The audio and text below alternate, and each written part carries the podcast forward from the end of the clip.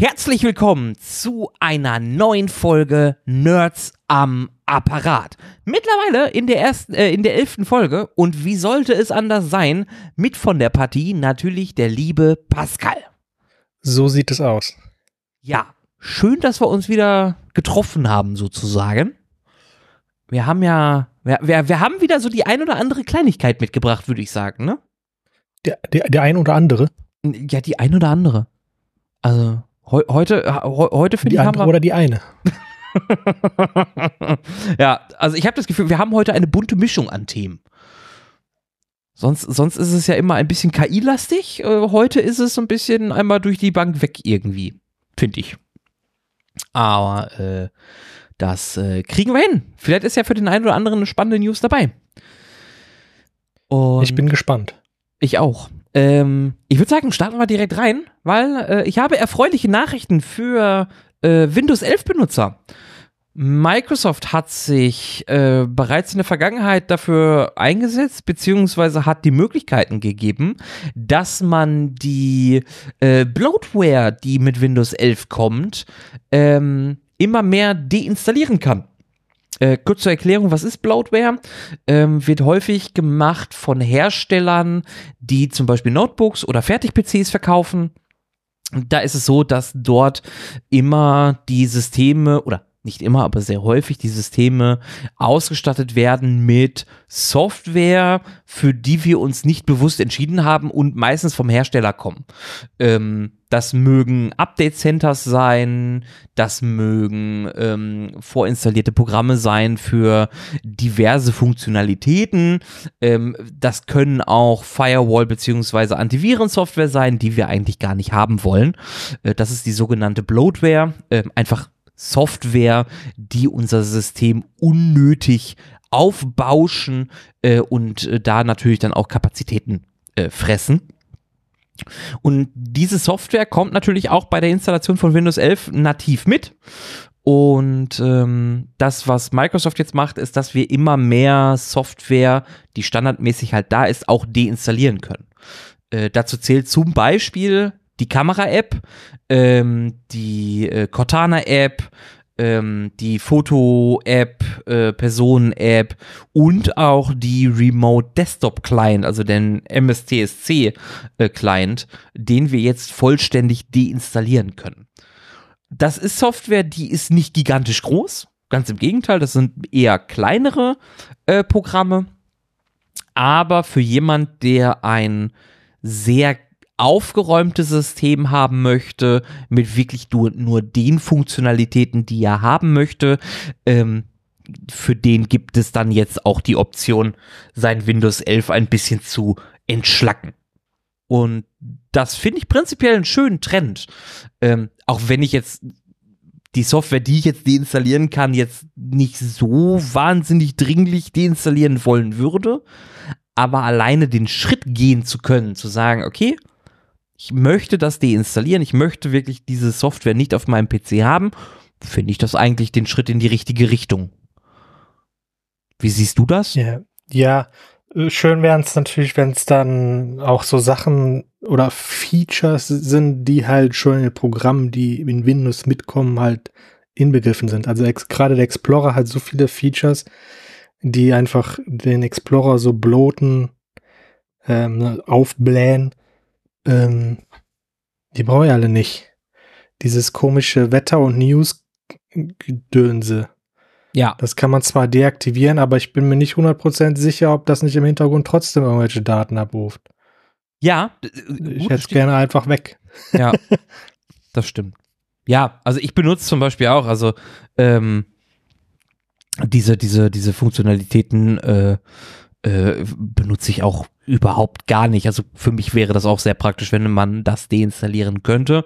Ähm, aber ich, also ich würde mich sehr darüber freuen, wenn der Trend, den Microsoft da geht, den einfach noch weiterführen würde, um auch solche Software zu deinstallieren.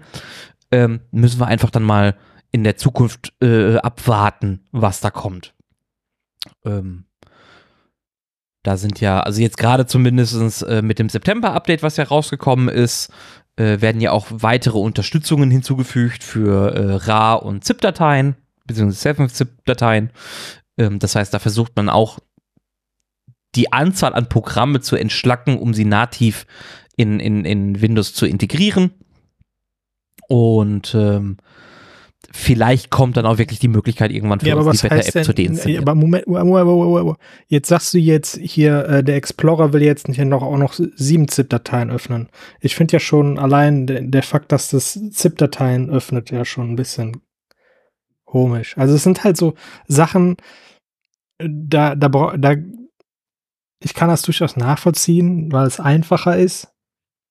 Aber es macht das halt auch einfach, ähm, also es sind halt so Features, die halt dann da sind und Speicher verbrauchen, obwohl du sie nicht brauchst. Nur mhm. wenn du sie brauchst. Also ich weiß halt nicht genau, wie tief das halt in den Explorer integriert ist. Aber ich hätte diese Features halt gerne nicht da drin. ich möchte das lieber mit, mit eigenen Programmen öffnen, die das zum einen besser können, ähm, zum anderen nicht so viel oder dann halt auch nur den Speicher nutzen, den sie dann halt in dem Moment auch brauchen. Weil der Explorer, der läuft immer. Äh, ja. Der ist ja auch, der ist, der ist der Desktop. Ja. Und wenn der, wenn der Explorer nicht ich, läuft, dann ist was ge gehörig falsch. Ich mag schon das neue ähm, Kontextmenü halt einfach nicht. Da, da habe ich jetzt wieder zusätzlich ein Drittanbieterprogramm, das ein besseres Kontextmenü anbietet, aber es sind halt auch wieder mehr Speicher, den ich da hm. benötige. Ähm, um das halt kurz, laufen zu haben. Kurz zur Erklärung, Kontextmenü ist äh, das, äh, was du bekommst, wenn du Rechtsklick auf äh, Dokumente machst. Oder, also Dateien du allgemein. Die, du kannst auch die Kontextmenü-Taste äh, auf der Tastatur drücken. Da gibt es eine extra Taste für. Da gibt es extra eine Taste für? Links neben der rechten Steuerungstaste. Ach, die. Die, die, das ist die Kontexttaste. Habe ich noch nie probiert. Tja.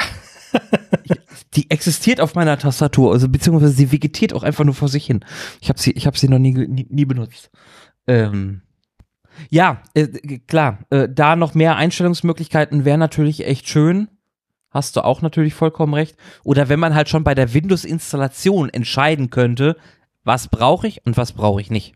Das wäre natürlich völlig abgehobener Scheiß. Also das, äh, nee, wäre wär eigentlich ganz ja, schön. Ja, und dass ich dann auch mal irgendwann meine Explorer-Tabs äh, zwischen den Fenstern verschieben kann, weil das geht immer noch nicht. Und ich hasse es. Ja, da warten, wir, da warten wir immer noch drauf. Weil so sind die Tabs halt einfach nutzlos. Äh, ja, vor allen Dingen, es funktioniert ja, ne? Also, äh, wobei, äh, ich glaube, mit dem September-Update ist das gekommen. Hey, doch mal. Weil ich, wenn ich, wenn ich den Explorer zweimal offen habe, kann ich die Tabs, jo, ich kann die Tabs vereinen, beziehungsweise auch separieren in, in, äh, Ein Traum. Ja, das ist, das ist da. Äh, wo wir gerade ganz kurz über das September-Update sprechen, äh, was mir auch aufgefallen ist, beziehungsweise eingefallen ist, die haben auch die Einstellungsseite nochmal überarbeitet. Mhm. Ähm, da kommt dann auch so eine neue, neue Backup-Funktion und so Zeug, habe ich, hab ich gelesen. Ja, äh, habe ich noch nicht getestet, aber ich äh, sehe jetzt zumindest äh, meine, ähm, mein äh, Microsoft 365 Abonnement äh, wird mit angezeigt. Ich sehe in den Einstellungen auch direkt meine ähm, OneDrive Cloud Speicherverfügbarkeit äh, kann da auch direkt über meine äh, Details mir anzeigen lassen, ähm, welche Subskribierung ich habe, kann in meine, ja, im Endeffekt in meinen M365 Abonnement reingucken. Ich sehe, mit wem ich das geteilt habe, wenn ich Family habe, wann die nächsten Gebühren anfallen und so weiter und so fort. Ähm, was ja vorher auch nicht da war. Na, aber versteckt sich jetzt auf der Homepage, beziehungsweise bei den Konten zum Beispiel. Und sie haben das Lautstärke-Mixer-Tool äh, vereint. Äh, früher war das ja so, dass die Ausgabegeräte und die Lautstärke-Mixer getrennte Tools waren, die ich aufrufen muss. Ich konnte entweder das eine oder das andere. Das haben sie jetzt auch in ein Menü verfrachtet. Also ich kann ähm, unten rechts über die, die, die, die Lautst das Lautstärke-Symbol kann ich jetzt über ähm, ein Button beide äh, Funktionalitäten anpassen. Also meine Lautstärken direkt runterregeln oder auch das Ausgabegerät wechseln. Finde ich eigentlich auch ganz praktisch. Ja, etwas, das halt auch schon in Windows 11 drin war und das, äh, in Windows 10 drin war und das in Windows 11 wieder rausgeschmissen haben. Und jetzt wieder reingepackt haben. ja, äh, toll. Ja. Ganz toll. Gratulation. Ja. Ihr macht, ihr macht äh, äh, Fortschritte. Eher nicht so, ne? Eher nicht so. Das stimmt. Ähm, bleiben wir thematisch eben kurz bei Microsoft. Wir hatten ja in einem unserer vergangenen Podcasts auch in einem Newsbereich berichtet, dass es ja eine Klage gegen Microsoft gibt, weil Teams Teil des Office-Paketes ist. Und eine, eine, eine Klage gab es nicht, eine Beschwerde. Äh, stimmt, Beschwerde, Entschuldigung, ja, vollkommen richtig. Gab eine Beschwerde. Äh, und bevor es überhaupt zu einem, also es gibt wohl auch ein Verfahren bei der EU-Kommission. Und ähm, das Ganze wird seit Juli untersucht und Microsoft hat jetzt aber schon, äh, ohne die Untersuchungsergebnisse abzuwarten, sich dazu entschieden, im europäischen Wirtschaftsraum und der Schweiz, muss man ja so sagen, ähm, dass das Microsoft 365-Paket und Office 365-Paket nun ohne Teams sein wird und damit auch 2 Euro weniger im Monat kosten wird für Geschäftskunden. Ganz wichtig, gilt für Geschäftskunden. Äh, das bedeutet aber auch, dass man Teams zukünftig äh, natürlich dann auch äh, extra lizenzieren muss. Man spart zwar 2 Euro, aber man nur 2 Euro für eine Teams-Lizenz dann bezahlen wird, sei mal dahingestellt. Aber da hat äh, Microsoft reagiert und auch keine äh, Entscheidung der äh, äh, EU-Wettbewerbsuntersuchung abgewartet, sondern hat das äh, dementsprechend so einfach entschieden, dass das künftig so sein wird. Das heißt, äh, da könnte man jetzt noch abwarten, ob die EU-Kommission überhaupt noch was macht, ähm, weil Microsoft ja hier jetzt an der Stelle gehandelt hat. Ähm, oder ob man das dann einfach fallen lässt. Also sie, werden, sie werden wahrscheinlich immer noch eine, eine, eine abschließende, ein abschließendes Statement geben ähm, dadurch, dass ja natürlich jetzt Microsoft schon voragiert hat, ähm, weiß ich nicht. Ja. Ja.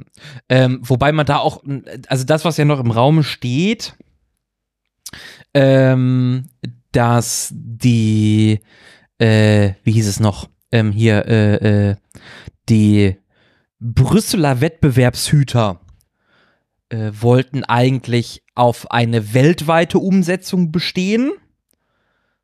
Durch den Zug von Microsoft ist es jetzt erstmal nur für den Wirtschaftsraum EU und Schweiz. Ja, aber die, die haben halt auch, das ist jetzt halt auch wieder ein bisschen dämlich auch. Ähm, die haben so. ja in den anderen Märkten halt keine, keine Befugnis. Ja, das stimmt. Also, also wenn die. Ist ein bisschen, ein bisschen naiv, oder? Bisschen sehr, ja. Also, äh, ich, ich meine, man kann es ja versuchen, aber. Ähm, ja, es ist halt immer noch ein Weltmarkt, aber ähm, äh, äh, ich, ich, keine Ahnung. Keine Ahnung, Mann. Ich habe keine Ahnung von Wirtschaft. Ich auch nicht. Das äh. ist halt dann wieder so ein, so ein Ding, wo dann wird dann vielleicht irgendwie mit Sanktionen gedroht oder was. Aber die funktionieren sowieso nur aus Amerika. Weil die halt eine Militärmacht haben. Ja. Und da Amerika auch Teil der NATO ist, sage ich mal, gibt es halt auch kein europäisches, ein pures europäisches Militärbündnis. Ja. Wobei, also, was mir was mir, was mir gerade aus der wirtschaftlichen Sicht gerade einfällt, ähm, ich kenne relativ viele Kunden, die wirklich nur das Office 365-Paket haben wollen, ohne Teams. Äh, für die ist das natürlich sehr gelegen, weil die interessant Euro wird es interessant wird es natürlich für die genau für die äh, Betriebe, äh, für die ähm, Geschäfte, die international handeln. Wie werden die behandelt? Ne? Oh ja, das ist auch nochmal ein Faktor, ich, das, ja. Ich glaube, das, das habe ich gar nicht so beachtet. Ich glaube, das ist der, der Hauptfaktor, der, der hier dann zur Geltung kommt, ne? Weil dann, dann musst du die entweder danach bezahlen, wo die tätig sind, ähm, was ja nicht geht. Sobald die in Europa tätig sind, müsstest du ja dann sagen, ja gut, dann, dann kriegt ihr kein Teams mehr. Ja. Und dann ziehen sie sich natürlich dann aus dem Euro. Ich, ich meine, wegen Teams wird sich jetzt keiner aus dem europäischen Markt zurückziehen. Aber je nach, je nach Größe könnte das vielleicht eine Auswirkung haben, äh, nach Europa zu expandieren. Also wenn eine, weiß ich nicht, ist halt so eine Kostenrechnung, ne? Ja. Ähm, Gut, für, für, für Unternehmen, die halt kein Teams nutzen und auch kein Teams nutzen wollen, ist es natürlich klar eine Win-Situation, weil die halt pro Lizenz zwei Euro weniger zahlen. Ähm, muss man auch so bedenken, bei 100 Leuten sind das auch schon 200 Euro im Monat, die weniger bezahlt werden müssen. Das ist auf Masse gesehen natürlich eine ganze Menge. Ähm, aber ja, wie gesagt, das kommt dann halt auf die Größe des Unternehmens an. Ne? Also Ja. so, ein, so ein riesiger Konzern, der bereits äh, weltweit agiert, ähm, äh, der, der wird sich natürlich ärgern über die zusätzlichen Kosten, gerade wenn die Ja. versuchen gerade zu sparen, wie das irgendwie jeder machen möchte gerade. ja, Was halt auch wieder so dumm ist, weil das hilft ja nicht gegen die Inflation zu sparen jetzt. Aber wie gesagt, ich habe keine Ahnung von Wirtschaft. ja. vielleicht, vielleicht bin ich auch hier der Dumme. ja. Wir sind, wir sind ITler, da- keine Wirtschaftsexperten. Da, ja, du kriegst halt auch immer von, von jeder Seite kriegst du unterschiedliche Sachen. Ä- Ähm, das, was ich jetzt also in Wirtschaft gelernt habe, ist, dass Sparen während der Inflation halt auch nichts bringt, weil damit hast du ja dann wieder mehr Geld und es wird halt nicht ausgegeben. Ja. Hm. Und dann, dann kommt halt auch kein, kein Geld in Umlauf, der halt die Inflation halt wieder ein bisschen ausbremsen könnte. Äh, ja, keine Ahnung. Keine Ahnung. Und äh, bei Wirtschaft Das, äh, ganz viel. Keine Ahnung. ja, das ist halt auch so weltweit halt so ein komplexes Thema, gerade wenn du dann halt auf den Weltmarkt guckst. Ähm, äh, ja, ich, ich habe keine Ahnung. Keine Ahnung. Gut. Ka- Äh, ka- ich- befreien wir uns. Manch? Und manchmal habe ich das Gefühl, keiner hat irgendwie Ahnung. Die machen halt einfach so, wie es gerade. Ah, das sind alles immer so emotional gestützte äh, Entscheidungen, die da viel, sehr viele treffen. Und dann hast du halt in, während der Pandemie keine, kein Toilettenpapier mehr im Laden. Das ist halt so. Ja. Das stimmt. so, so solange Menschen sowas äh, kontrollieren, ist es immer Chaos. Und ich glaube, jeder, jeder, der versucht, äh, irgendwie da Ordnung reinzubringen oder, oder glaubt, Ordnung zu sehen, wo eigentlich nur Chaos herrscht, ist halt weiß ich nicht, Ja. ein bisschen redet sich vielleicht ein bisschen was ein. Vielleicht, vielleicht. Äh, wer sich aber nichts einredet, ist ähm, der Ulrich Kelber, der Bundesbeauftragte für Datenschutz, der ähm, ja schon auch hier thematisiert wurde, weil der liebe Herr Kelber möchte weitere Daten also er möchte, möchte künstliche Intelligenzen äh, mit Regeln beim Datensammeln bremsen. Weil er da die besondere Schwierigkeit sieht, dass öffentliche personenbezogene Daten natürlich beim Anlernen von künstlicher KI verwendet werden. Und gerade diese personenbezogenen öffentlichen Daten müssen laut ihm besonders geschützt werden. Es gibt ja bereits schon Pläne, in der EU für strenge Richtlinien, was ähm, äh, gegen KI gesteuert wird. Und ähm, er hat da noch mal ja noch mal noch mal nachgesetzt und hat gesagt, dass man Trainingsdaten ähm, sollen pseudonymisiert beziehungsweise anonymisiert werden, bevor man diese Daten überhaupt der KI zum Training äh, äh, geben darf. Damit halt nicht passiert, dass man durch bestimmte Keywords oder bestimmte Anfragen personenbezogene Daten von den jeweiligen äh, Leuten bekommt. Und ich kann das auch ein Stück weit nachvollziehen, weil ähm, wir haben ja gerade in Deutschland natürlich auch eine Impressumspflicht. Und ich sag mal, Kleinunternehmen mit keinem festen Arbeitsplatz beziehungsweise einem Zuhause-Arbeitsplatz, äh, die eine, die der Impressumspflicht unterliegen, deren Daten sind natürlich öffentlich, weil sie müssen ja, ja die einsehbar ja dann nämlich den Datenschutz. Also genau, die sind ja, die sind ja bedacht öffentlich. Also müssen die nicht äh, anonymisiert werden. Ja, aber das, was er ja möchte, ist ja, dass ja diese personenbezogenen öffentlichen Daten zukünftig anonymisiert beziehungsweise pseudo, pseudonymisiert werden. Und ähm, auf der einen Seite aber, aber es geht ja nur es geht ja nur um um Einwilligung. Also du kannst ja nicht du du hast ja dann zum Beispiel mal irgendwann eine Einwilligung gegeben, ähm, deine deine Daten in irgendeiner Weise äh, anzeigen zu lassen und um, um, um die Daten zu schützen, darum geht's ja. Weil du, weil du ja nicht damit eingewilligt, also nicht eingewilligt hast, die Daten dann halt auch mit so einer KI zu teilen oder mit, mit einer weiteren Öffentlichkeit. Äh, aber, aber Impressum-Daten, die sind, die sollen ja öffentlich sein. Das verstehe ich jetzt nicht, dein.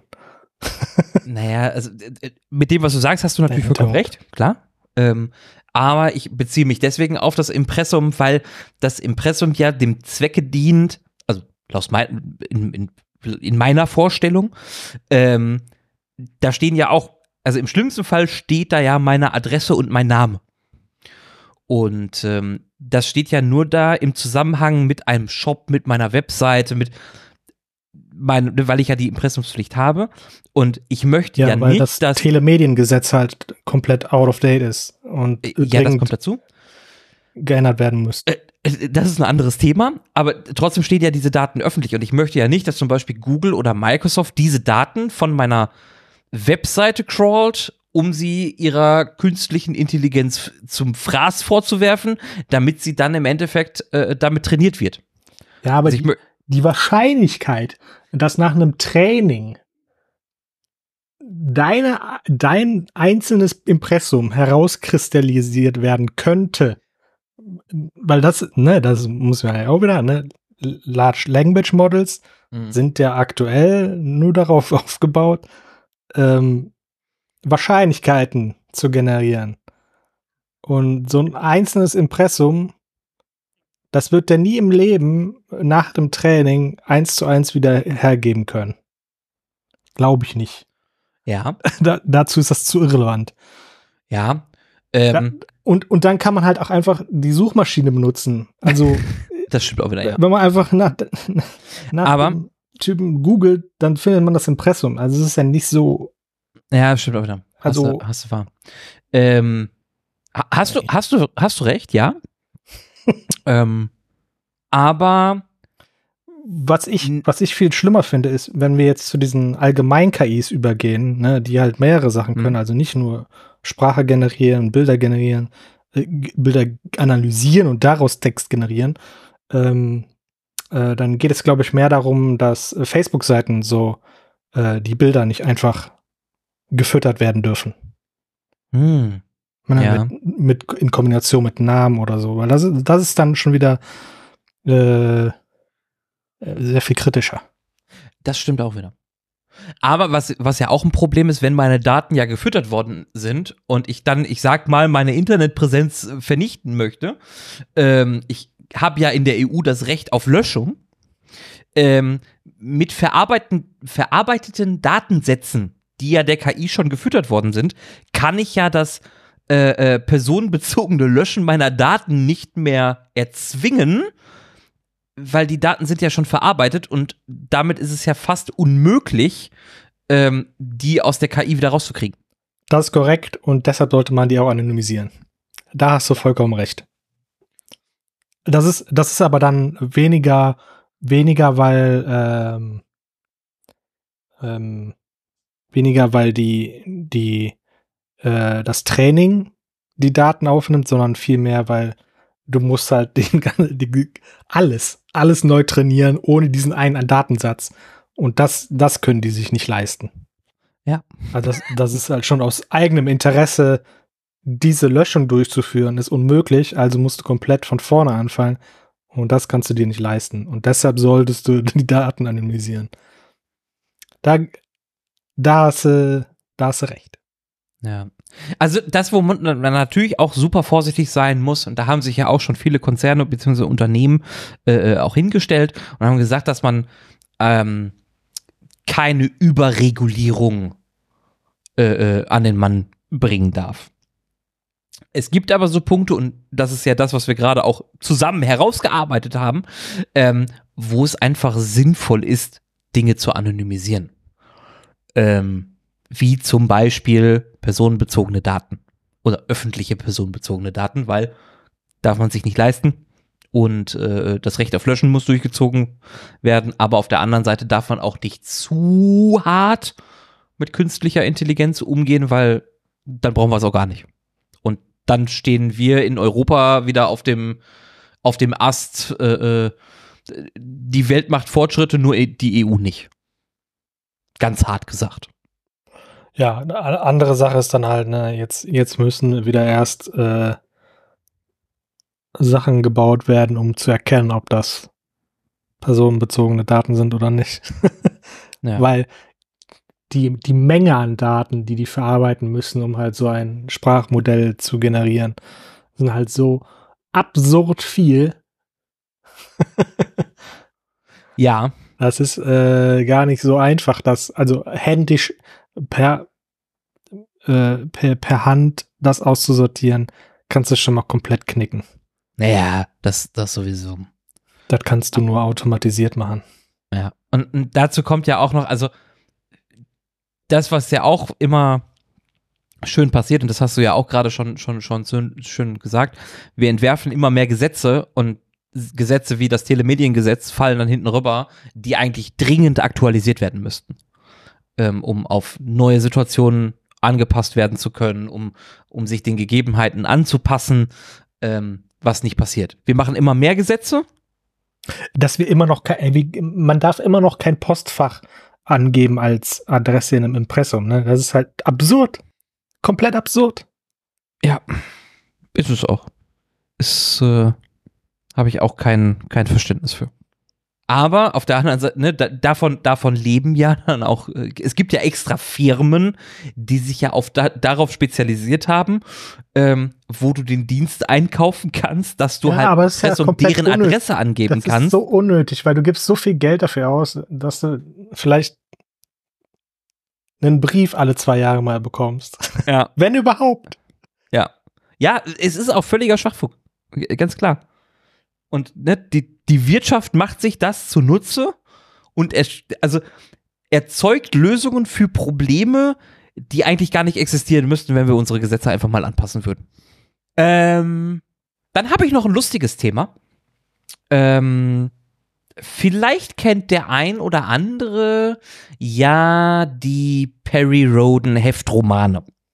Und äh, auf Golem hat sich jemand äh, oder gibt es eine kleine Kolumne, der sich damit befasst hat, wie künstliche Intelligenzen in den Perry Roden Romanen ja ähm, äh, äh, äh, beschrieben worden sind. Ohne dass sie im Perry Roden wirklich als künstliche Intelligenz beschrieben worden ist. Da heißen sie ja, äh, äh wie heißt, wie, wie hat er nochmal, äh, Positroniken? Äh, die ja auch nicht von der Erde sind, sondern von, von einer Alienrasse. Aber man hat festgestellt, dass äh, äh schon 1961, wo ja die ersten Perry Roden Heftromane gekommen sind, die der Autor bzw. die Autoren sehr schön umschrieben haben, welche Gefahren, welche Mittel und welche Möglichkeiten künstliche Intelligenzen in der Zukunft haben könnten. Ähm, da geht es wirklich darum, dass ja da schon beschrieben worden ist, wie die Positronik beziehungsweise die künstliche Intelligenz Bilder analysiert, ähm, Schriften wiedergibt ähm, äh, äh, äh, und äh, eigenständig denken kann. Ich meine, bei dem eigenständig Denken sind wir noch nicht. Äh, man, wir merken es ja bei den, es sind ja nur Large Language Models, die wir aktuell haben, die ja einfach nur nachplappern im Endeffekt, also ganz pauschal gesagt. Aber ähm, man hat halt da schon bereits beschrieben, was wir heutzutage erleben. Und das finde ich eigentlich sehr spannend, weil wir reden davon, dass dazwischen mehr als 60 Jahre liegen. Und ähm, man kennt ja auch die ein oder andere Serie, äh, wie zum Beispiel damals äh, Star Trek, die ja Klapphandys hatten. Und irgendwann, wann war das? In den 2000er, glaube ich, wo wir dann auch Klapphandys hatten. Ähm, ich finde es immer wieder spannend, wie. Also eigentlich leben wir in der Zukunft, die wir damals gelesen haben. Ach was. Und das. Äh, Sag bloß. nee. Äh, und das finde ich halt einfach, ich, ich finde das immer wieder spannend. Ähm, und ähm, ja, Perry Roden damals halt seiner Zeit weit voraus. Und äh, ja, also ich glaube, ich glaube, ich glaube, da gab es aber auch so ein ähm, so eine Metrik, ähm, dass je je länger voraus du etwas sagst, desto akkurater wird das. Mhm. Na, wir, wir stellen uns jetzt vor, dass wir irgendwie in 200, 300 Jahren halt im Weltall äh, ko koalisieren, ähm, da Kolonien aufbauen ähm, im Weltall. Ähm, das können wir uns halt aktuell noch nicht so richtig, noch nicht so hundertprozentig vorstellen, wie das im Detail wirklich funktionieren kann. Ähm, und ich bin mir durchaus sicher, dass das passieren wird. Ähm, aber es wird wahrscheinlich äh, nicht, nicht in 300 Jahren passieren, sondern vielleicht noch ein bisschen weiter zurück. Ja, wenn wir es schaffen, so lange unsere Erde das, heile zu halten. Das sind, das sind halt so, ja, das, das ist ja nicht das Problem. Ähm, es ist halt dann eher das Problem, wie viel äh, äh, von der Menschheit da noch übrig ist. Ähm, wie viel von der, von der ja. Welt halt noch begehbar ist. Ja. Äh, die Menschen sind halt da durchaus anpassbar. Das, das ist nicht das Problem. Es wird aber wahrscheinlich da noch Kriege geben. Über Land. Ganz, ganz plump. Ähm, ja, also. Nee, aber wie gesagt, ne, also dass, dass wir das jetzt schon voraussagen, dass das passieren wird, ist halt nicht so, absurd, nicht so absurd. Was wir aber überhaupt nicht vorhersagen können, ist halt so kurze Zeitabstände. Ne? Also gerade wenn es dann halt irgendwie um um Jahrzehnt oder so geht, ähm, da haben wir dann auch die tollsten Fantasien, äh, aber es geht dann meistens ent entweder geht es viel schneller oder es geht, geht nicht. ja. Ja, und das, was glaube ich auch ein großer Faktor, der da auch zukommt, ähm, man, man braucht auch immer jemanden, der einen Hinweis darauf gibt, wie es aussehen könnte, damit man daran forscht. Weil wir erforschen eigentlich immer an Dingen, die wir bereits, ja, kennen möchte ich jetzt nicht sagen, aber von denen wir bereits gehört haben. Also es ist alles das, was halt was wir, was wir uns nicht vorstellen können, was halt nicht in unserem, das wird auch nicht erforscht, weil es halt einfach nicht in unseren Köpfen ist. Und wenn es dann so, so, so, so große Denker gibt wie, wie ähm, zu Star Trek oder Perry Roden, ähm, die uns die Zukunft zeigen, dann hat man ja einen, einen roten Faden, an dem man sich langhangeln kann, um ähm, das Wirklichkeit werden zu lassen, was man damals als Science Fiction beschrieben hat. Wie zum Beispiel Klapphandys. Ne? Ja, ich glaube, da gab es auch so ein Beispiel in, äh, für, in Star Wars, die Episode 1. Da, die hatten, die hatten, die Edis hatten so ein Gerät, um unter Wasser zu atmen. Ja. Dass sie sich einfach in den Mund gesteckt haben. Ich glaube, da gab es auch dann irgendwie Anrufe vom, vom US-Militär, äh, wie sie sich denn vorstellen, solche Geräte könnten, wie, wie solche Geräte dann möglicherweise in der Wirklichkeit funktionieren könnten. ja, ja. So, also die wussten durchaus, dass das eine filmfähig ist, weil sonst, sonst gäbe es diese Geräte tatsächlich schon überall. Ähm, aber einfach nur so, einfach nur Ideen reinzuholen. So, wie stellen Sie sich vor, könnten, könnte so ein Gerät tatsächlich funktionieren? Ja. Um daran zu forschen. Ja. Ja, es, äh, äh, Science Fiction bietet uns ganz viele, ganz viele Möglichkeiten. Ist einfach spannend. Ist äh, spannend zu sehen, wo wir, wo wir hinkommen. Und wenn man sich die heutigen Science-Fiction-Romane anguckt, ja, wo sind wir dann in 300 Jahren, in 400 Jahren? Das, äh, oder vielleicht geht es doch schneller, als man denkt. Ja, man und weiß jetzt- es nicht. Ja, was, ne, jetzt haben wir jetzt ganz, ganz frisch ist ja Starfield raus. Ähm, und die haben auch, äh, ja, relativ eng mit NASA zusammengearbeitet, ähm, um äh, ihre, ihre Sachen halt vernünftig zu designen. Deshalb haben sie ihren Stil auch NASA-Punk genannt. Ähm, weil das nicht so futuristisch ist, sondern es ist halt so gestaltet, dass es ähm, durchaus ästhetisch halt was hergibt, aber dass es halt auch funktional ist. Also jedes, jedes Detail hat halt auch irgendwo einen, einen Zweck ne, dahinter, Hm. warum die etwas gebaut haben. Ah. Spannend. Das wusste ich nicht. Also da, da, da vermischt sich dann so ein bisschen Science Fiction und, und Realität. Das fand ich ganz nett.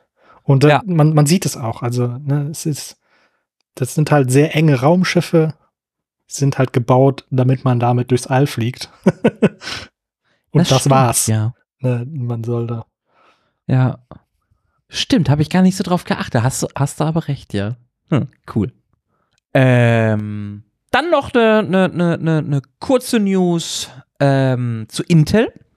Die Sierra Forest äh, Serverprozessoren sollen in der ersten Hälfte von 2024 äh, äh, starten und sollen bis zu 240 Prozent mehr Leistung pro Watt bieten. Und ähm, damit will Intel natürlich den ewig währenden Kampf zwischen Intel und AMD äh, wieder äh, äh, für sich gewinnen.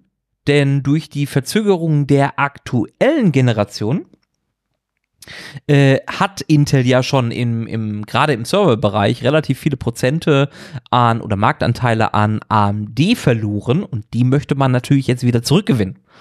Und ähm, der ein oder andere, der vielleicht im Technikbereich ein bisschen versierter ist, weiß um die Problematik der Intel-Prozessoren, preis-leistungstechnisch äh, vielleicht ein bisschen Bescheid und weiß auch, dass gerade die AMD-Prozessoren aktuell im äh, Serverbereich da ein bisschen, bisschen leistungsstärker sind. Und ähm, da erhofft man sich jetzt mit der Sierra Forest äh, äh, äh, Serverprozessoren, Technologie, äh, einen wieder steigenden Marktanteil. Da bin ich mal gespannt, wie der Kampf da weitergeht. Ähm, ich meine, wir können davon nur profitieren. Es Weil- ist fast, als würde Wettkampf wirklich funktionieren. Das ist das Einzige, was in der Wirtschaft wirklich funktioniert. Wettkampf. Ja, Wenn das, trotzdem irgendwelche riesigen Unternehmen andere riesige Unternehmen aufkaufen können und nicht gestoppt werden, dann funktioniert das nicht. Dann kriegen wir nur noch größere Konzerne. Ja, Und irgendwann ist das ist Cyberpunk real. ja Dann haben wir wirklich äh, private, private Städte, ey. Ich k- krieg schon Kotzen, wenn ich das mir vorstelle, einfach nur. Ja. D deswegen, also Konkurrenz belebt das Geschäft und Konkurrenz ist gut für den Markt und Konkurrenz ist auch gut für uns. Weil äh, es dann keine Monopole gibt und Monopole sind immer eine Gefahr. Ähm, und, wenn wir ehrlich sind, wir profitieren definitiv von, von der Konkurrenz und da hast du auch vollkommen recht, äh, weil wir bekommen, also man möchte ja immer den Preis des anderen unterbieten und möchte dafür mehr Leistung äh, äh, äh, erzeugen. Und äh, mehr Leistung ist für uns gut, gerade in der Servertechnologie. Ähm, jetzt mit den künstlichen Intelligenzen, mit äh, äh, der schieren Masse an Daten und, und Programmmöglichkeiten und Software, die natürlich auch im Internet kursieren und, und da auch laufen, ist das natürlich nur vom Vorteil, wenn man da Kosten sparen kann, aber effizienter ist. Zum Beispiel. Und ähm, dann habe ich noch eben eine, eine kleine, kle kle kleinere News. Die äh, Google Cloud Next 23 ist ja äh, vorbei. Und äh, die, die, die Cloud Next von, von So. Google. Das ist die Haus, äh, Hauskonferenz von, von Google. Also nicht die Google I.O., sondern wieder was komplett anderes. Genau, nicht die, nicht die Google I.O., sondern die Güte. Google Cloud Next. Da blickt die doch keiner durch. Nein, natürlich nicht. ähm, ist, glaube ich, auch mehr für, ähm, ja, für, für, für Entwickler gedacht, beziehungsweise äh, geht Ja, nicht nur darum, so, so äh, Demos zu zeigen, sondern in dieser Cloud Next war es wirklich da, ging es darum, Möglichkeiten mit der Google Cloud äh, zu offenbaren, gerade in Anbetracht äh, äh, auf KI, wo man dann im Endeffekt KI für Administratoren und Entwickler im Firmenalltag präsentieren wollte. Ähm, da geht es dann darum, welche Möglichkeiten habe ich mit der Entwicklerplattform von Google, äh, was kann ich damit benutzen, ähm, wie kann ich äh, äh, äh, mit Sprachmodellen äh, arbeiten in der, in der Cloud, ähm, wie werden äh, Codes generiert, also die, die, der, der Quellcode im Endeffekt. Und dass man unter anderem halt auch äh, externe Tools mit einbinden kann, also externe Sprachmodelle mit in die Google-Infrastruktur beziehungsweise in die, in die eigene Google Cloud mit, mit integrieren kann. Und äh, in dem Zuge haben sie natürlich auch ihre neue Hardware vorgestellt, aber auch halt diese ganzen Möglichkeiten äh, aufgelistet. Und ähm, damit versucht Google natürlich in, in Konkurrenz zu ste- treten, beziehungsweise aufzuholen, ähm, beziehungsweise nicht ins Hintertreffen zu, zu geraten, was äh, die Konkurrenz gegen OpenAI und Microsoft natürlich angeht. Weil das sind, glaube ich, unsere drei Big Player, was KIs angeht. Äh, Google, Microsoft und OpenAI. Wo, ja, wobei OpenAI ja von Microsoft finanziert wird. Also, Ja, aber nur finanziert, ne? Also sie sind, glaube ich, noch nicht aufgekauft. Nee, das nicht, Oder? aber die Microsoft hat jetzt keine eigene äh, KI-Entwicklungsabteilung, äh, sage ich mal, sondern die kaufen sich ihre KI-Produkte nur bei OpenAI ein. Okay. Ja, und äh, also das, was sie jetzt auch, was Google auch vorgestellt hat, ist halt äh, Duett. Den hatten sie ja schon äh, im Mai äh, vorgestellt, der ja Diagrammeerstellung und so weiter machen könnte, äh, kann. Und der ist jetzt erweitert worden, auch um die Programmierung, damit der Programmierern unter die Arme greifen kann. Also ähnlich wie der Microsoft Copilot im Endeffekt. Der ja auch äh, bei GitHub, das hatten wir ja auch schon, oder hattest du ja schon berichtet, äh, da ja auch dann mit integriert ist. Also man holt, man zieht da ein wenig nach bei Google, würde ich sagen. Ja, die haben halt immer noch ihre ihre ähm, äh, ihre Stelle, Stellung zu verteidigen äh, und deshalb sind die vielleicht einfach nur ein bisschen langsamer mit der Veröffentlichung ihrer ihrer äh, ihrer Dienste. Äh, das heißt aber nicht, dass die dann halt untätig sind. Ne? Also es kann durchaus Nee, sein, dass die dann halt mit ihrer KI schon sehr viel weiter sind, aber halt noch nichts veröffentlichen, weil die halt was zu verlieren haben, ihre Stellung. Ähm, ja, und deshalb wollen die halt erstmal sicherstellen, dass ihre Dienste halt auch was taugen, dass die akzeptiert werden, dass die auch irgendwie einen Nutzen haben, ne? Und dafür äh, bietet sich dann so eine Messe an, ähm, mal so Vorschläge selber einzubringen, äh, Feedback einzuholen, ob sowas überhaupt benötigt wird, gebraucht werden kann, vernünftig in existierende Strukturen integriert werden kann und so weiter und so fort. Ja. Ja. Ist halt vielleicht, also wie du sagtest, ne, möchte man an der Stelle auch einfach nicht alles, alles rauspusten, sondern dann Genau. wirklich auf, auf den Nutzer zugeschnitten das Ganze anpassen und dann auch bestmöglich anbieten. Äh, ich weiß gar nicht, sollen wir, sollen wir das Fass noch aufmachen? Wir können es vielleicht anreißen, aber Ja, ist nicht großartig. Weil ein, ein Thema haben wir, äh, wir haben ja eigentlich auch noch ein Thema. Ich war auch schon wieder so lange in den News drin. Ähm, dann äh, würde ich das fast zumindest einmal einmal lupfen. Ja, es ist Ähm, ja jetzt auch erstmal wieder ne, ein bisschen, Bisschen ruhiger geworden, genau. ein bisschen die eine, eine Staubdecke hat sich wieder gebildet. Ja. Ähm, wir machen das fast, aber trotzdem, also ne, wir, wir lupfen es zumindest einmal ganz kurz, damit ihr auch Einmal, einmal dann riechen, ob Genau. der Wein schon gut ist. ja. Ähm, es gibt ja in der, in der, in der Technikbranche durchaus die ein oder andere Größe, was ähm, ja auch gerade im Bereich YouTube äh, ähm, so, so angeht. Und da ist natürlich eigentlich, ich glaube, es ist sogar der größte Tech-YouTuber, beziehungsweise die größte Company. Ja, die, vielleicht, vielleicht nicht auf YouTube alleine, aber so im Allgemeinen, was Umsatz und so angeht, sind die, glaube ich, die größten. Ja. Ähm, die Rede ist natürlich von, von LTT, also Linus Tech Tips. Beziehungsweise äh, LMP, ne, Linus Media Group, äh, LMG, Ja. so, äh, Linus Media Group. Ja. Ähm, Weil die haben ja nicht nur den einen Ka- YouTube-Kanal, sondern da ist ja auch jede Menge andere Zeug drin. das stimmt. Das, die Unter haben eine, eine. Merch Store. Ja. Ähm, und ein, äh, äh, ich würde sagen, Mitbewerber ähm, hat Linus Tech Tips beziehungsweise die Linus Media Group sehr scharf kritisiert, was den Umgang mit ähm, äh, äh, äh, Testberichten angeht, was die, die, die, die Qualität, die ähm, ähm, ähm, Accuracy hier, ähm, deutsches Genau, Wort. dort. Äh, Genauigkeit, Dankeschön. Präzision ist vielleicht ein Prä- besseres Wort. Ja, äh, Präzision der Testberichte oder der Tests allgemein angeht und natürlich der Umgang auch mit, mit Test-Ex, äh, Exampeln? Ja, Test, mit, mit Testgeräten äh, angeht. Und ähm, da ist in der LMG das ein oder andere aus deren Sicht vielleicht nicht sehr gut gelaufen. Ähm, man hat da aber auch dann drauf reagiert.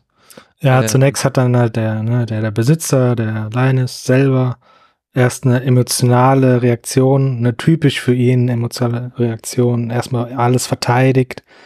Ähm, und das war halt so, da hat er dann halt auch nochmal einen Haufen Kritik für bekommen, weil das halt nicht angebracht war. Weil die Kritik, die, die ursprüngliche Kritik war ja, war ja legitim. Die war ja angebracht, es wurden Beweise angeführt, es wurde deutlich gemacht, dass das ein Problem bei denen ist. Und dann das halt alles äh, zu verneinen und zu sagen oder zu relativieren, ist halt bei so einem, bei so einem großen äh, YouTube-Kanal halt nicht der richtige Weg, Ja. sag ich mal. Nee, ähm, und also äh, konkret geht es darum, dass äh, sehr viele Videos oder dass Videos existieren, wo die Tests an äh, Computer-Hardware oder generell an Hardware ähm, nicht präzise genug waren, beziehungsweise auch teilweise ganz andere Bilder äh, gezeigt worden sind, beziehungsweise Grafiken äh, gezeigt worden sind, die einfach nicht gut waren, äh, wo dann teilweise in den Videos selber mit kleinen Kommentaren dann korrigiert worden ist. Ähm, Ja, genau. Statt, statt die ganze Grafik auszutauschen, ne, wird dann einfach nur kurz Genau. da irgendwie ein Text drüber gelegt. Und, Merkwürdig. Ähm, genau, und wenn man sich überlegt, dass die LMG ja mittlerweile auch ein großes Labor für solche Testberichte äh, äh, erstellt hat, hat man das von Seiten Gamers Nexus natürlich dann in Frage gestellt. Und ähm, es kam erst genau von Linus selber dieses sehr emotionale Statement.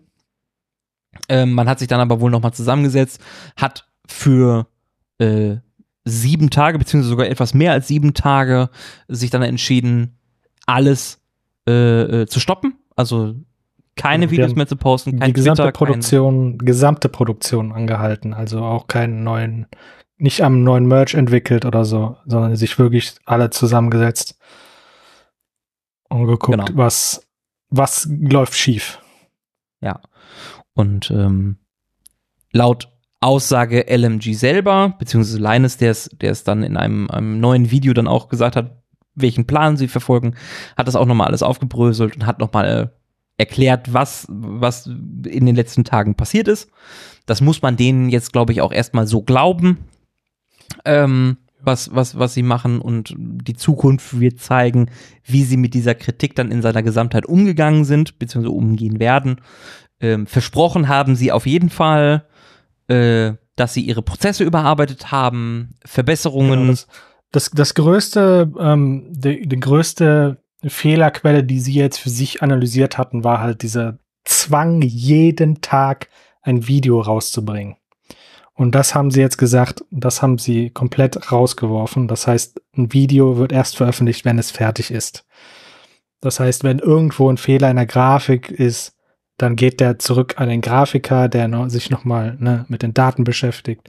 Wenn der merkt, dass es aber, die Daten sind so, wie ich sie bekommen habe, dann geht es nochmal zurück ans Labor. Und so weiter und so fort. Ne? Also es wird, wird, wird geloopt bei, bei Fehlern. Es wird nicht einfach veröffentlicht und ein Statement runtergesetzt, sondern es wird wirklich dann an dem Video einfach neu gearbeitet. An den verschiedensten Stellen. Ähm, Mit, ne, damit dem Resultat, dass halt nicht mehr jeden Tag ein Video kommt. Ja. Was ja in der Regel auch nicht schlimm ist, wenn die Videos dann qualitativ hochwertiger sind, beziehungsweise präziser, auch was Grafiken angeht. Ähm, dann ist es ja eine, dann, dann, dann, dann ist es ja eine Win-Win-Situation. Ne, wir kriegen immer noch Videos. Klar, die kommen nicht mehr täglich, aber dafür sind es dann akkurate äh, äh, Videos, die bestmöglich geprüft worden sind. Wird mit Sicherheit immer noch Fehler gehen, das haben sie auch gesagt. Ähm, Fehler passieren, wir sind alles nur Menschen. Ähm, wir machen Fehler. Ähm, da kann immer was durchrutschen, aber sie versuchen mehr Transparenz zu zeigen Sie ähm, haben auch äh, alte Videos gelöscht, die halt in Prozesse sind, ne? Also die gibt es auch nicht mehr so in der Form. Und ähm, was halt schon auch schon ein, ein Schritt ist. Videos definitiv. zu löschen, ne? Ist ein Statement. Also Videos löschen heißt auch für so ein Unternehmen Einnahmen einbußen. Weil auch also, alte Videos ist, immer noch Einnahmen genau, generieren. Das ist jetzt bei, bei alten Videos nicht so heftig ähm, gerade weil die auch wissen, dass ähm, so Review-Videos werden halt auch gar nicht so viel geguckt, ähm, wenn, wenn die alt werden. Ähm, der, der meiste Content, den, der geguckt wird, der auch, auch bei neuen Videos auch sehr stark geklickt wird, es sind halt so Videos, wo Linus oder ne, die die Kumpels da irgendeine Scheiße bauen, äh, in, in Linus' Wohnung irgendwie äh, den Server aufbauen, einen Beamer aufhängen, äh, ja. damit rum, Oder. rumspielen und sowas. Irgendwas, worauf man, wo man kein, kein Skript für hat, wo man jetzt keine Laborergebnisse braucht. Ja, genau. Einfach nur. Ich meine, es ist auch lustig zu sehen, wie sie Leine, in, in, in Leines Haus den Serverraum versuchen zu kühlen mit dem Poolwasser. ja. Ja. Oder denkst, hä? Ja, äh, sie, sie probieren es, aber sie probieren einfach komische Dinge aus, die einfach interessant zu gucken sind. Also, ähm, nein, aber prinzipiell finde ich gut, dass sie auf die Kritik reagieren. Jetzt kann man natürlich immer noch das eine oder andere kritisieren, wie sie darauf reagiert haben, aber ähm, da ist ein Stein ins Rollen gebracht worden und die Zukunft wird einfach zeigen, was da passiert. Aber ich glaube, wir können uns darauf freuen, ähm, dass gerade so, also dass diese Zwischenbemerkungen als ein einfacher Kommentar im, im, im Video selber äh, weniger werden und dafür dann auch einfach die, die, die Präzision in den Videos einfach gesteigert wird. Ich glaube, das ist, äh, das kann nur von Vorteil sein. Ja, dann machen wir das fast zu, würde ich sagen. Ne? Jetzt auch schon ziemlich lange offen wieder. Ja, genau. Ähm, bei mir auf der Agenda habe ich jetzt ein Thema stehen, was eigentlich schon länger bei mir auf, auf, auf, auf dem, äh, in meinem Notizblock steht, beziehungsweise in meinen Notizen steht. Ähm, ich habe auch schon ein bisschen damit rumexperimentiert und äh, es ist jetzt sogar für eine größere Fläche äh, zur Verfügung stehend. Microsoft hat den Microsoft Copiloten aus dem Dev-Kanal in den Beta-Kanal geschoben, so dass Windows 11 Nutzer, die ähm, den Beta-Kanal abonniert haben für ihre Windows-Updates, nun auch sukzessive Microsoft Copilot in ihren Alltag mit einbinden können. Das Ganze ist noch als Preview, also noch längst nicht fertig, aber ähm, es wurde zumindest schon mal hinzugefügt. Und im Endeffekt löst Microsoft Copilot als Applikation im Windows-Betriebssystem die Bing beziehungsweise den, den, den Bing-Chat nicht ab, aber ergänzt diesen um, um Funktionalitäten. Also momentan, zumindest bei mir auf dem PC, ist es so, dass ich sowohl den Co-Piloten starten kann, als auch den Bing-Chat im Edge-Browser.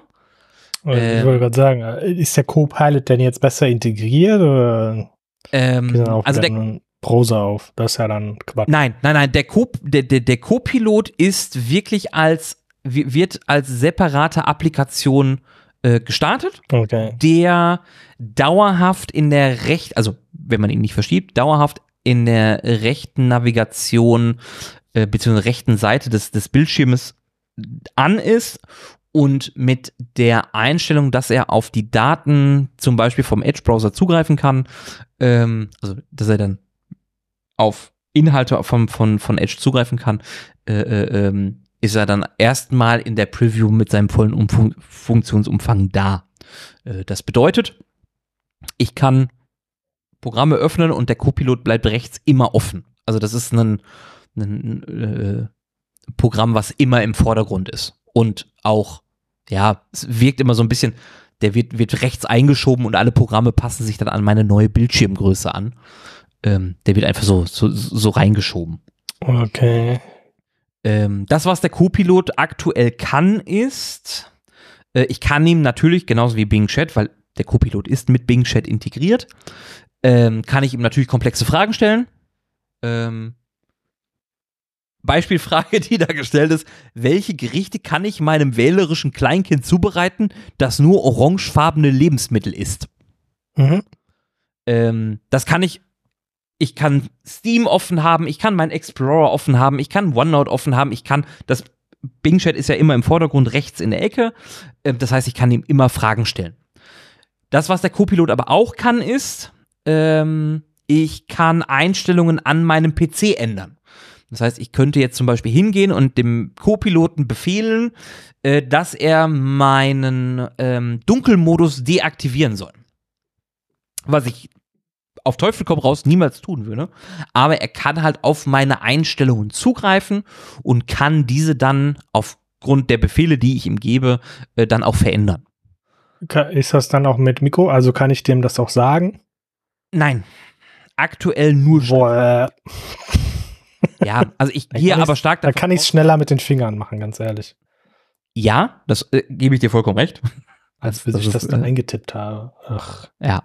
Ähm, das, was auch noch fehlt, was kann sein, dass es bei anderen funktioniert, bei mir ist es nicht da.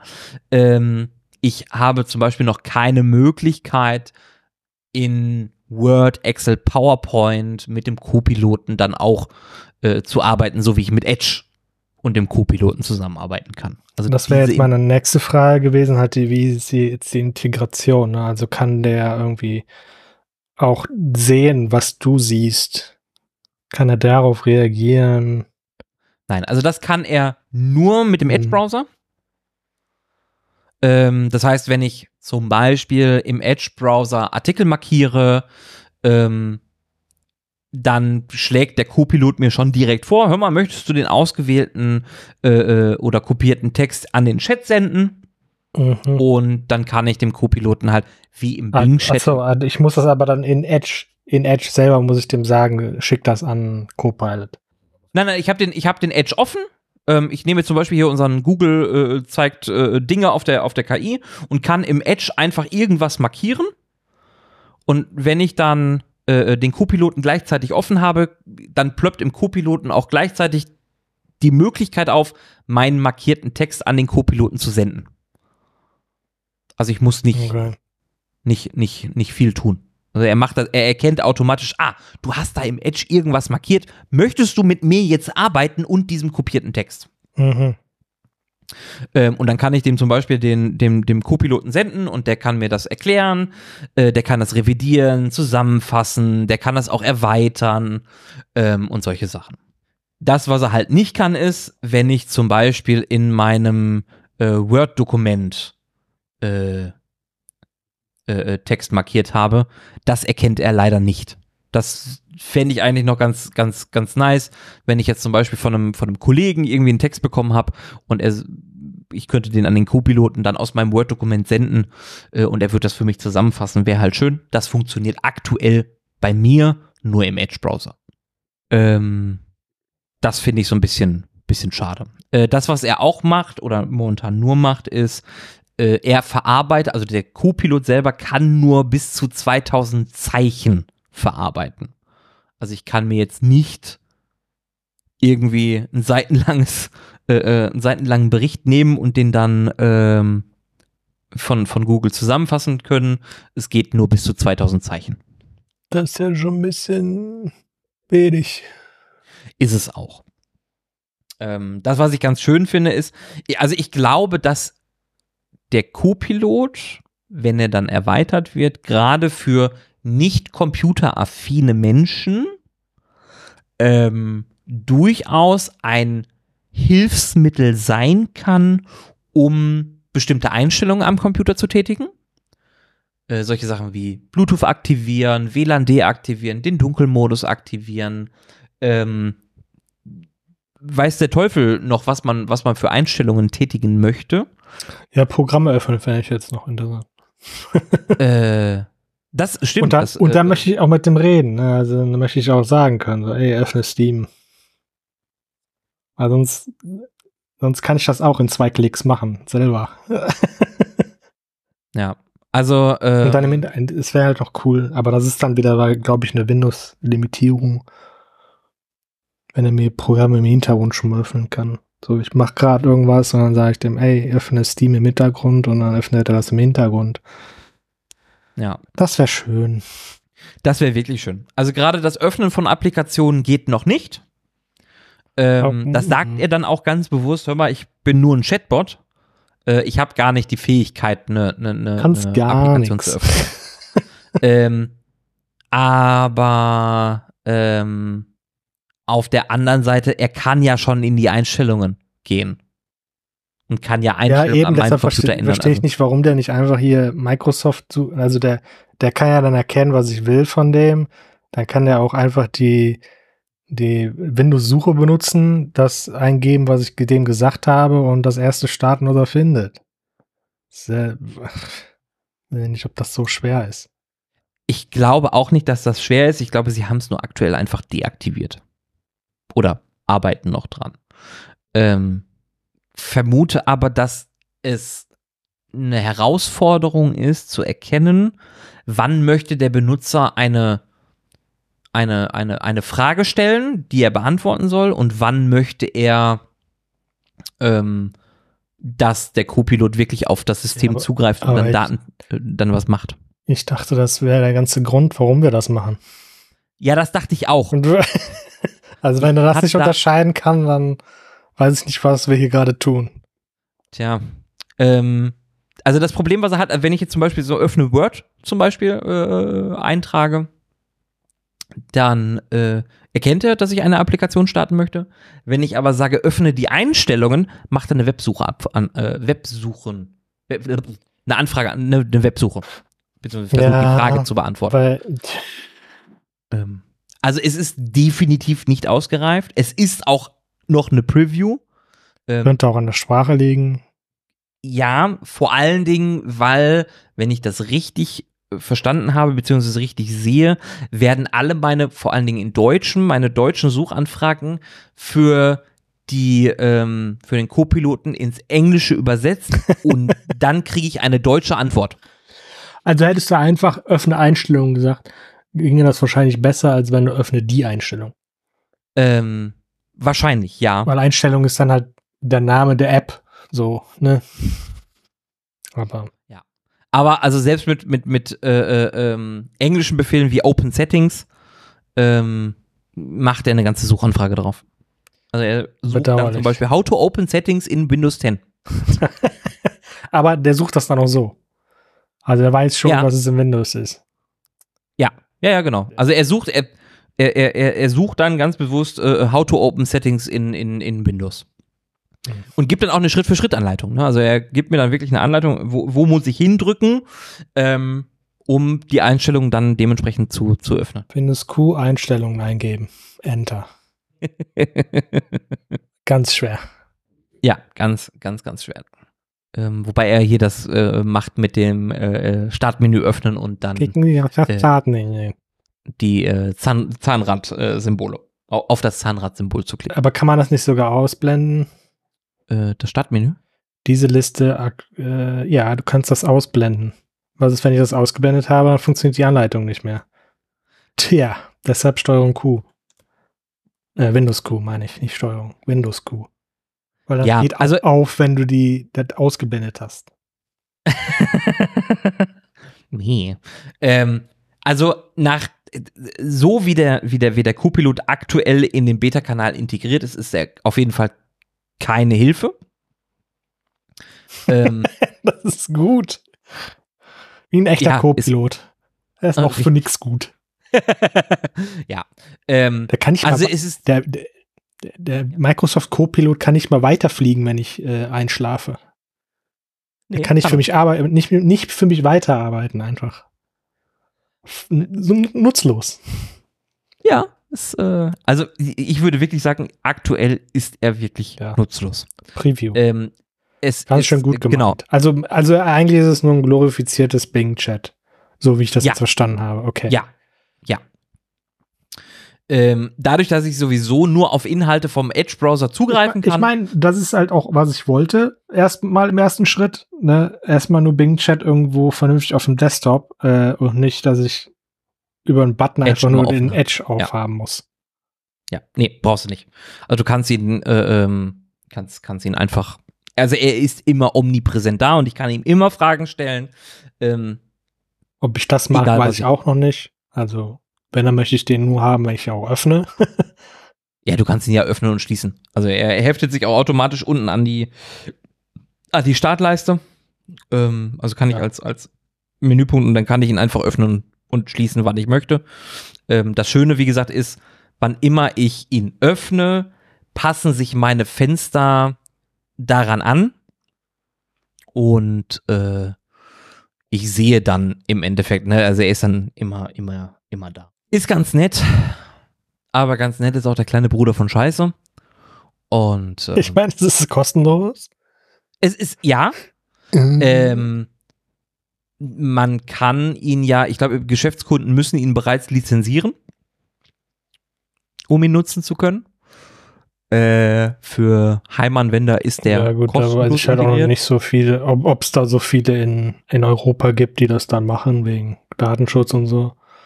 Der Ja, wird, dann musst also du dann, ja, du musst dann aber deine, gerade wenn du viele Mitarbeiter hast, du musst deine Mitarbeiter vernünftig schulen, damit die ja, ja. nicht irgendeine dumm, dumme Sachen da eingeben.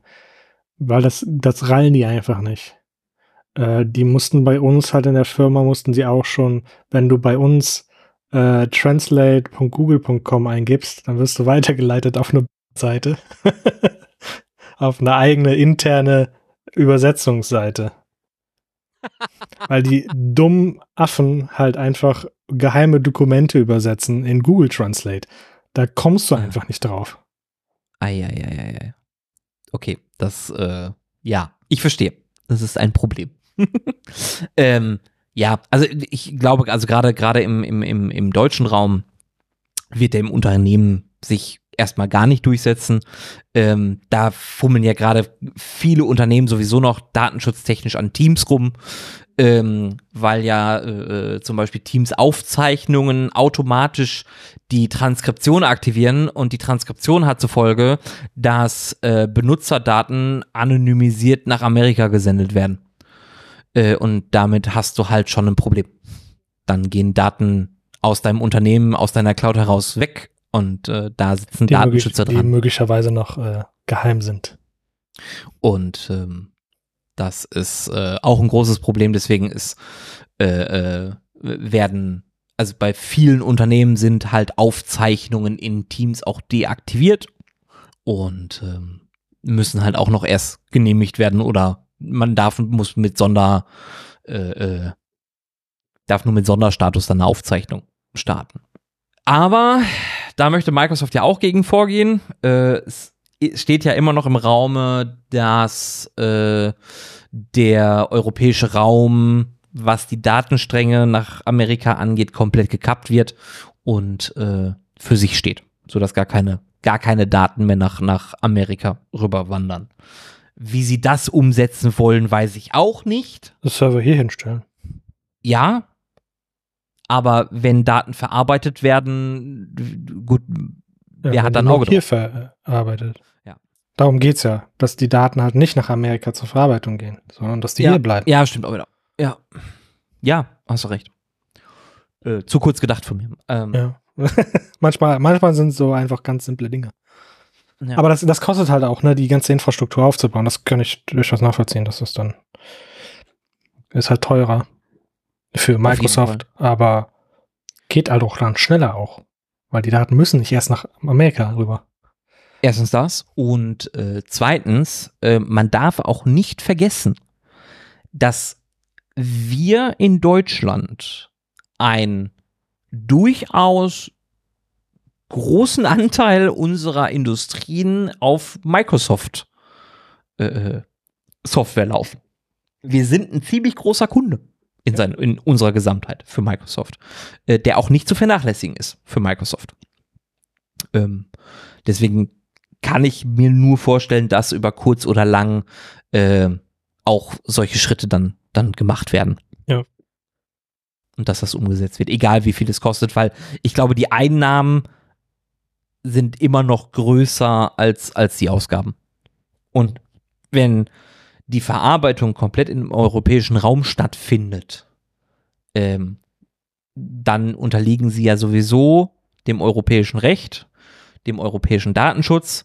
Und dann ist die Entscheidung für viele Kunden, ähm, das Gesamtportfolio von Microsoft zu benutzen, ähm, leichter zu treffen als zum aktuellen Stand, weil du dir dann über ganz viele Dinge gar keine Gedanken mehr machen musst, weil sie halt über das europäische Datenschutzgesetz einfach geregelt werden. True. Und ähm, das heißt, über kurz oder lang ist die Wahrscheinlichkeit, dass Unternehmen weitere Produkte dazu kaufen, auch größer. Yes. Und dann verstehe ich andere Unternehmen, die natürlich dann, dann zieh, ziehen wir den Kreis wieder, ne, die sagen immer, Einmal bis Teams im. Office-Paket, äh, Teams im Office-Paket ist ein Problem. Schaut da mal bitte drüber, liebe Wettbewerbsuntersuchung. Bevor Ne? es zu spät Also, ist. Richtig, bevor es Und zu spät ist. haben wir, haben wir heute einen Kreis da geschlossen. müssen, da müssen wir jetzt hier auch aufhören. Müssen wir auf jeden Fall. Ja. So viel in Kürze zum Microsoft Copilot. In Kürze? Äh, ja, also viele haben wir jetzt nicht über den Copiloten gesprochen. Gab ja aber da nicht gab es auch nicht viel. Ja, aber es war für mich zumindest so viel wert, um zu sagen, braucht er noch nicht. Ich meine, kommt Äh, sowieso, aber Genau. Äh, wenn es da kann- aber Neuigkeiten. kein Grund, jetzt äh, ein unstabiles System zu riskieren. Äh, nee, lass das lieber mich machen. Ähm, da ich das sowieso mit, mit, dem, mit dem Mist sowieso arbeite, ähm, kann ich euch da auch dann dementsprechend auf dem Laufenden halten. Und ähm, ich probiere das aus mit unstabilen Systemen für euch. Geil. Ja. Ja, damit bleibt mir nur noch zu sagen. Ganz lieben Dank fürs Zuhören. Danke, dass ihr bis hier hinten durchgehalten habt. Und äh, natürlich auch dir, lieber Pascal, lieben Dank für äh, dein äh, äh, Mit Mitsprechen. Es war mir eine Freude. Und, ja, mir auch. Und dann bleibt mir nur zu sagen, bis dahin, bis zum nächsten Mal. Und äh, ja, Auf bis zum Wiedersehen. nächsten Mal. Tschüss.